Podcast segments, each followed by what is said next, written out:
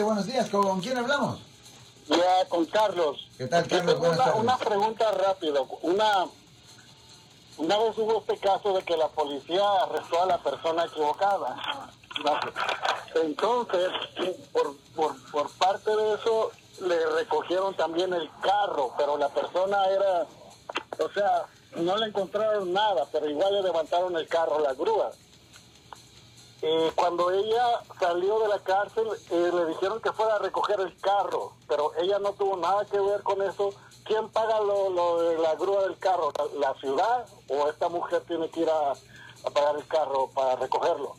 Lo que va a ser necesario hacer es, ella lo va a tener que pagar directamente y después ah, ella pudiera hacer una demanda civil a la ciudad para poder ah, obtener compensación.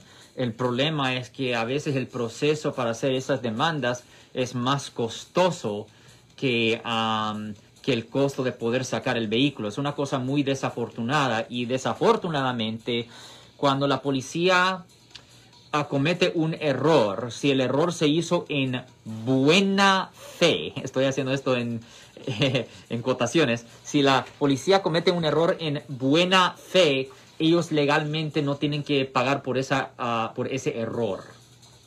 El carro estuvo cinco días ahí en el corralón. Sí, yo entiendo. Eh, no sé si sea eh, conveniente pagar ella o ponerle la demanda. No, no, tienen que pagarlo primero. Ella lo tiene que pagar primero para sacar el vehículo. Para, para poder hacer una demanda, eso se hace después.